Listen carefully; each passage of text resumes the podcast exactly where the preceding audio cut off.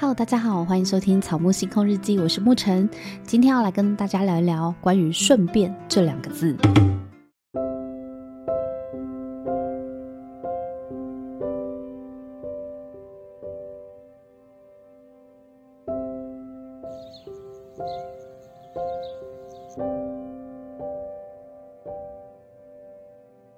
为什么呢？今天要来聊“顺便”呢？因为我觉得这是一个很可怕的两个字。有些人呢，很常会习惯在生活当中请别人顺便帮你干嘛，顺便帮你干嘛。那某一些人呢，已经把“顺便”呢，不知不觉把它当成应该了。也就是说，如果别人他没有办法顺便帮你的话，你就会生气，就会不高兴。那不知道你身边有没有遇过这样子的朋友，或者是你可能就是很常请别人顺便帮你干嘛的那样子的人。那我希望今天这一集呢，也可以让彼此双方都可以理解一下对方的处境哦。那有一些朋友呢，可能他自己其实并不顺便，可是他不知道该怎么拒绝。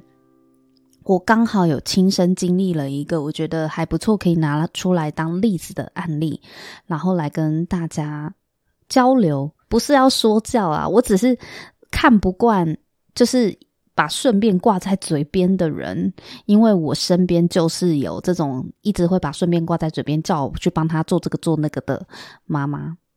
我妈很厉害，所以今天呢，就是先跟大家来分享一个。我跟我妈曾经有发生过的一件事情，先讲结论，结局是好的，就是我们的沟通呢是有达到一个好的交流，彼此也知道彼此的想法，所以我觉得我妈还蛮棒的，就是她愿意听，但是呢，我觉得呃，在我们交流跟对话的这些情境里面，其实也反映了很多社会的缩影，就是。社会当中，这个世界一定存在着很多像我妈这样子想法的人，也存在着很多像我一样卡在，就是我到底要不要帮他？不帮他，自己又很内疚，过意不去。可是我就是真的很不方便帮这个忙的时候，该怎么办呢？我相信也有不少人是像我处在这种很矛盾、很挣扎的处境，所以呢，我就打算。决定要来录一集，然后跟大家分享我的看法。如果你也喜欢听我讲这样子的主题，去讨论一些人跟人之间的人际关系，或者是跟父母你来我往、针锋相对啊，没有啊，就是或者是你也很喜欢听，呃，跟父母之间可以怎么样相处得更自己自己更自在的话呢，请记得订阅我的频道哦。哦，那先从讲故事开始啦。就有一次呢，我跟朋友约在台北看电影，那我们约的是一点碰面。那我就抓准时间，我想说我十一点半出发差不多嘛，因为我打算开车去，然后找停车位，包含计算了从停车场再走到要集合碰面的那个地点，我都算好时间了，所以就是十一点半出发是 OK 的。然后呢，在十一点半我就要去我妈妈的我妈妈家牵车，因为车子没有停在我家，我们我们两个住不同的地方了，我没有跟我妈住在一起。然后我就想说，哎，去她家牵车，就是把车开到台北站。然后我就打电话给我妈说，哎妈，我现在要过去你那里牵车了，我跟朋友约一点，然后我要出发这样子。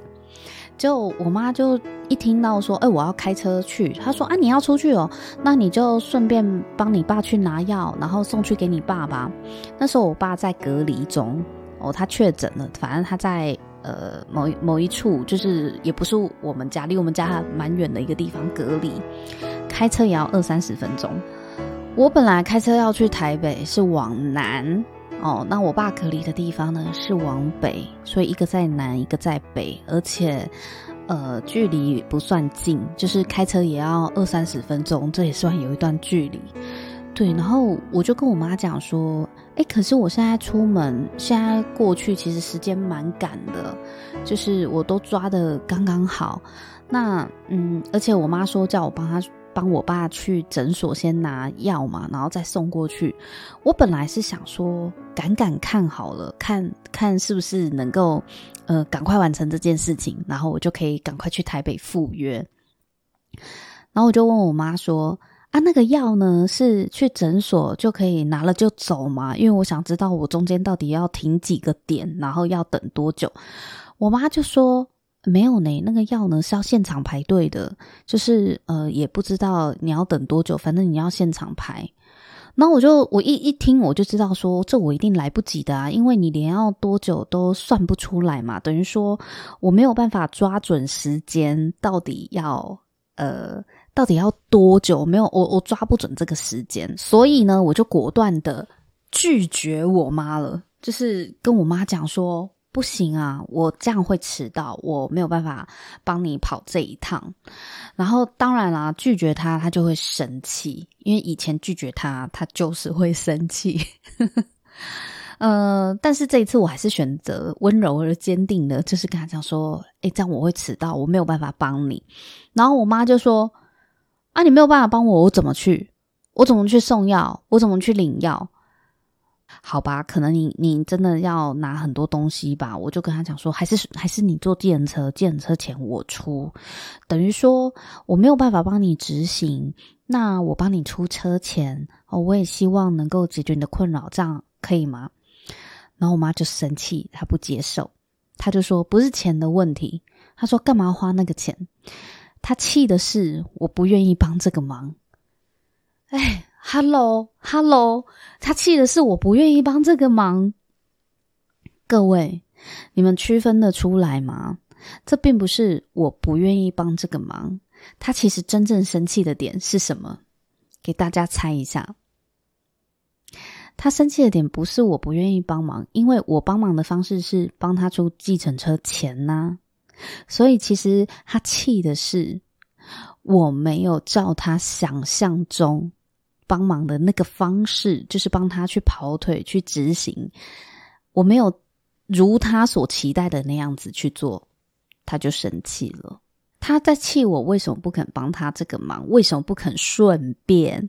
然后我就跟他讲说，因为我不顺路也不方便啊，一点都不顺便。然后他就生气了嘛，因为我拒绝了他的请求，然后他不接受我拒绝他。所以他就生气了，他就开始情绪性的发言，经典四句话就来喽。第一句，你跟朋友的约会有那么重要吗？第二句，你爸比不上你的朋友吗？第三句，你不可以跟你朋友改约吗？约晚一点呢？第四句呢？顺便一下会怎样？哇，这就是我我妈跟我们沟通呢，标准 SOP，标准情绪勒索 SOP。那这四句话随便都是吵架的开场白啊！你跟人家沟通，不管对象是谁，你基本上摆出这四句话，你就是在跟人家宣战，你就是在跟人家讲说：来，我们现在来吵架，我们一句一句来讨论哦。我今天做这一集真的是很很 很妙的一集，但我觉得很难得有机会，我们来拆解一下。各位听众朋友，如果你的生活当中呢，也很常遇到有人跟你讲这四句话。哎，或者是你自己就还蛮常讲这四句话的，我觉得我们可以交流一下。哎，我我我真的是抱持着很开放交流的这个心情。第一个，跟别人的约会有那么重要吗？我觉得呢。我们不要随便去批评别人的行程重不重要，因为每一个人的心里，他认为什么事情是重要的，那是他认定就可以了。他的认定跟我们的认定一定不会一样的啊。那他觉得重要，我们就是尊重他，因为他就觉得重要啊。你觉得不重要，我也尊重你啊。可是我们不能够逼别人的想法跟价值观，或者是排序顺位都要跟我们一样嘛，对不对？我没办法强迫别人变成我们嘛，所以当我妈批评我说跟别人的约会有那么重要吗？我就会觉得莫名其妙啊。就是呃，你觉得不重要，可是我觉得重要。然后呢？然后呢？我不能，我不能觉得重要吗？不是跟别朋友的约会重不重要的问题。我觉得今天是跟任何人的约会，我都不想迟到。我纯粹就是一个很重视跟别人约几点就是几点的人。今天如果是跟我妈约会，我我跟她讲几点就是几点，我也会放心上啊。我觉得这就是我的个性，并不是说跟谁的约会很重要嘛。再来，我的行程为什么要让你来批评我怎么看待这个行程呢？这就是莫名其妙。然后第二句话呢，他就开始讲了，他说：“你爸比不上你的朋友吗？”哇！这是真的是很高干的这个情绪勒索的一句话哦，就开始做比较嘛，对不对？把你的选择开始做比较。那我觉得呢，活在象征主义的家里呢，是非常痛苦的一件事情。什么叫象征主义？就是呢，我总是要看到别人在做什么事情，才能够证明自己是被爱的，才能够证明自己是有价值的。你身边有没有这种人呢？就是他非要眼见为凭，非要看到你有在读书，才能够证明你有用功。可是有那么绝对吗？这真的是这么绝对的事情吗？你的父母是否也常对你套公式呢？你必须做什么什么什么，才等于你是乖宝宝，你是用功的小孩，你有在念书。然后他们如果没有看到，就会觉得你都没在念书。我真的好讨厌，好讨厌“眼见为凭”四个字哦！我好讨厌哦，因为你没看到，不代表没发生，不代表不存在，好吗？我在认真念书的时候，你没看到，难道我要叫醒你吗？你在睡觉的时候，我在我在念书，难道我要叫醒你，还是要录影存证吗？真的很烦，我觉得太形式化、太重视形式的家里是很烦的一件事情。哦，我觉得我妈对我说：“你爸难道比不上你朋友吗？”其实我觉得她也不是真的在比较，我觉得她只是希望透过讲这句话，看我会不会自责，看我会不会觉得惭愧，会不会内疚，然后呢，就乖乖的帮她去送药。我觉得她是要透过引发我的内疚感，然后逼我照着她的想法去做。所以啊，我觉得当。有人对你说出类似这样的话的时候啊，你要懂得区分他真正的目的。然后这句话呢，你不要当真啦，他也不是真的在比较哦，这只是障眼法，用这种方式来行使对你控制的手段而已。那第三句话呢，就是难道你不能跟你的朋友改约吗？我觉得中文差一个字哦，差很多意思。如果今天我妈是真的想要问我说，可不可以跟朋友约晚一点，或可不可以改约，她应该要问说，那你可以跟你的朋友约晚一点吗？我觉得如果是这样子的询问的话，这种说法它就是一个很客观、很礼貌、很中性的问说，诶，你能不能够跟你朋友约晚一点啊？可是我妈的说法是说，啊，你不能跟你的朋友改约吗？这种问法就会有一种，就是你已经假设别人应该要这么做了，为什么不这么做？就是，就让我听起来会觉得我应该要这么做吗？对，好像我不这么做是我不对呢。以后啊，大家询问对方的那个方式或是那个技巧，可能就是你可以改变你的说话的用字遣词，你可能就会。礼貌性的问一下，说：“哎，有没有机会你们约晚一点啊？”这才是真的是询问对方，而不是难道你就不能约晚一点吗？我觉得，我觉得用“难道”作为起始句，就是发语词，或是用“不能约晚一点吗”，就是用“不能啊”，用“难道啊”，这样都会有一种直问别人的感觉。好，那第四句话呢？这一句话也是我最讨厌的，就叫做“顺便一下会怎样”。我觉得这句话就是我欠你的哦，就是谁听到这一句话会开心啊？顺便一下会怎样？如果你听到这句话，你觉得很 OK 哦，你不会有不舒服的呢，也欢迎留言告诉我。我我好想跟你讨教一下，该怎么样用健康开明的心态来聆听这句话而不动怒，因为我觉得这句话真的是太挑衅了。你今天是要请人家帮你的忙诶，那。你丢下人家，如果不不方便帮你，你又讲顺便一下会怎样？这完全就是很具攻击性的一句话。你表面上是询问别人会怎样，但事实上，你这句话在讲的就是你不应该不帮我，你就是要帮我，你不能拒绝我。所以接下来呢，就要跟大家分享四个技巧。第一个技巧呢，就是诚实的告诉他为什么你不方便。我觉得诚实的跟对方讲你的考量、你的不方便，在诚意上面，对方是会收到的。他愿不愿意接受你的理由跟说法，那已经不重要了。他也可以不接受啊，对。可是你就是不方便啊，你还是要为自己的立场。做一个解释跟说明，所以我觉得你第一个就是你要很诚实的告诉对方，你真的不方便。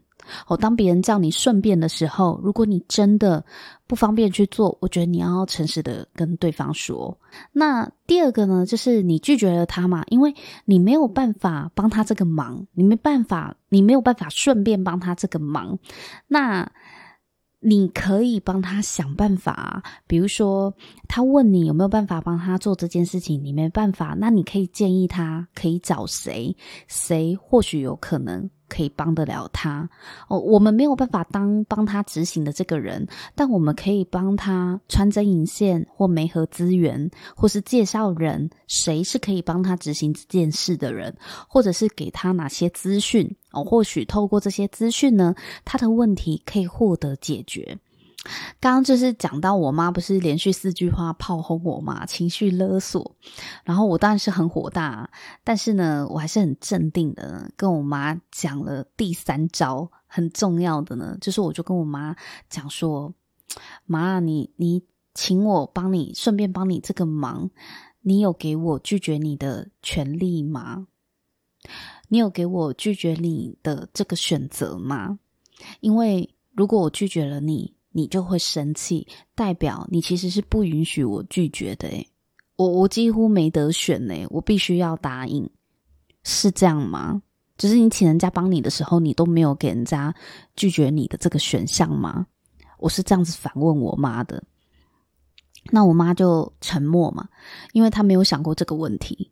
那我妈不是一个不讲理的人，所以她听得懂我在说什么，她只是没有想过。有没有给别人拒绝的权利？他没有从这个角度思考。那我觉得这是一个很好的提醒。你让对方去思考说，他今天对别人提出了一个要求，或是有有某一种期待，但是别人有可能会拒绝他。那他有没有做好这个心理准备？就是别人有可能会拒绝他。我觉得这是一个很好的提醒。那我妈沉默了之后，第四招呢，就是呢要引发她的同理心。我就接着跟我妈讲说：“我说妈，如果今天呢是阿嬷，就是我的阿嬷，就她的婆婆啊，她的长辈。”哦，叫他去做一件他真的很不方便做的事情哦，比如说叫他去买菜，然后他明明已经离开了菜市场，或是明明已经回到家，已经快回到家，或身体不舒服等等的啊，总之就是不方便。那他会不会很想要拒绝？就是我阿嬷，然后并且希望我阿嬷可以理解他。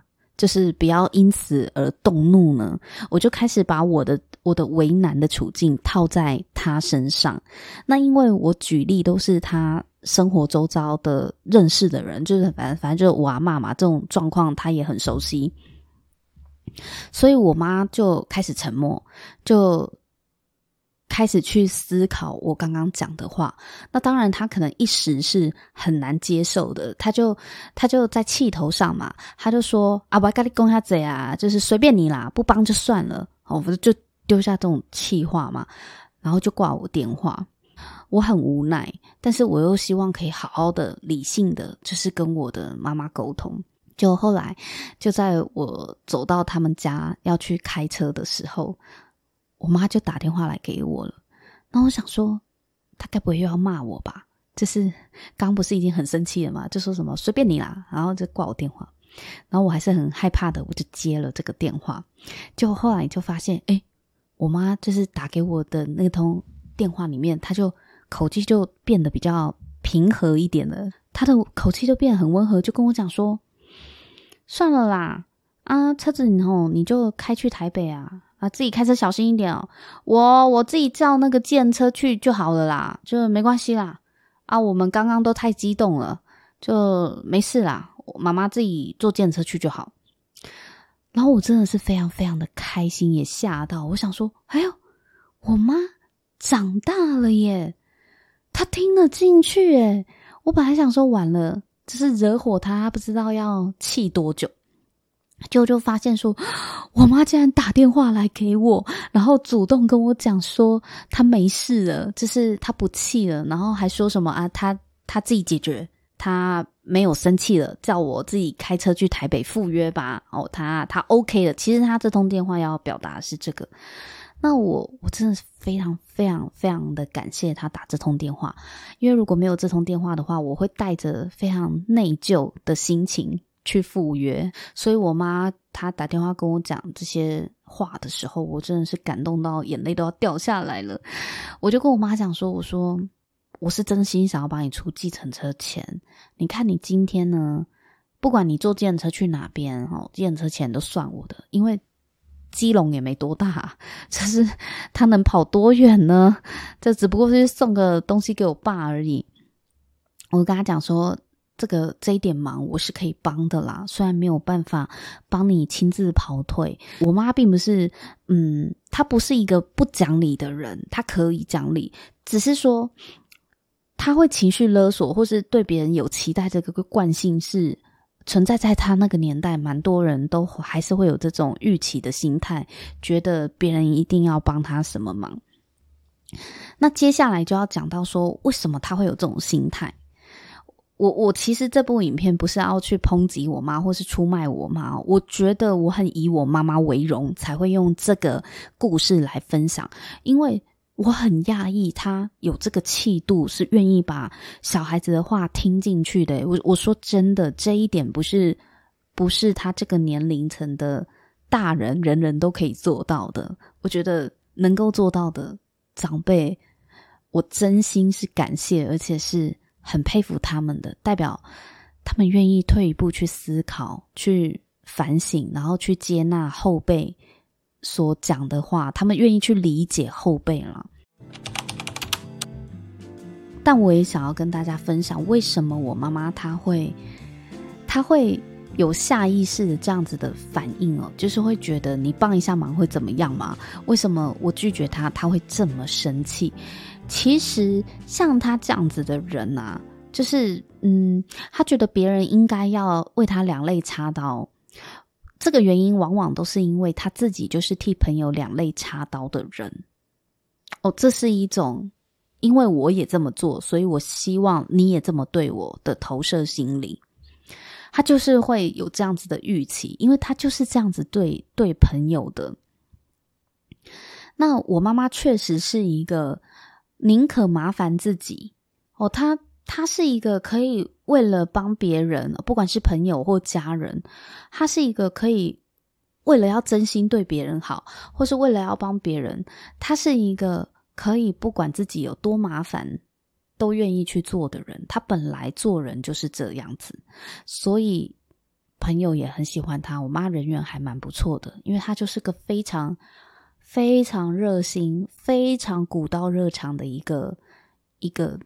女士，一位妇女，就是很很热心啦。我只能讲非常的热心，但是这个热心有时候就是也会累死自己。哦，有些人呢就会把他的热心哦当成使唤在用。哦，就啊，反正你那么热心，你那么爱做嘛，就给你做，或是甚至指使我妈做什么做什么做什么。那有一些他是真的无所谓啊，他会觉得啊，帮人家一个小忙没有关系。可是他也有他不方便的时候啊，他也有他真的很累想要休息的时候哦。但是他不太、不太、不太会拒绝别人，他就是那种不擅长拒绝，然后又很热心，所以常常会勉强自己帮别人做事的人。我妈是这种个性的人，就是她。不太懂得去拒绝别人，然后常常就是勉强去勉强自己去做自己可能不想做的事情。就为了要帮别人。那因为他是这种个性，所以当他对我有要求的时候，然后我拒绝他，他很受伤，因为他会觉得他是这样子对待别人的，他包含他对我们可能也是这样哦，哦，可是，可是这个课题是不一样的啊，因为如果今天呢，我也不希望我妈勉强她自己来帮我，老实说。我真的很害怕她勉强自己做任何事情，因为她只要勉强自己做任何事情呢，她就会把这个勉强这一份委屈、这一份不情愿呢，去转嫁到他对别人的期待上。他会无形之间也希望别人可以这么对他，因为他对这个世界就是这么的包容，这么的把自己全然的奉献出来。为什么这个世界给他的回应不是这样子呢？但我觉得，我只是借由我妈的性格侧写来举一个大家心里面都可能会有的个性碎片哦。就是我，我觉得这难免啊。就是当我为你掏心掏肺的时候，我当然会希望你可不可以也像我对你这么好一样的回报我，或多或少，不管我们我们有没有讲出来，或多或少都有这种期待嘛。可是。事实上这，这这样的期待是很虚幻的，就是很不切实际的。因为你想要选择怎么对别人，是你的选择啊。别人会怎么对你，那是别人的选择，由不得你。是，你是不是被爱的，跟别人怎么对你根本一点关系都没有。但是这个道理哦，好难理解，跟好难接纳。我们很难真的把这件事情收到心里面去，但是我们还是要保持着觉知跟练习哦。所有的事情都是熟能生巧嘛。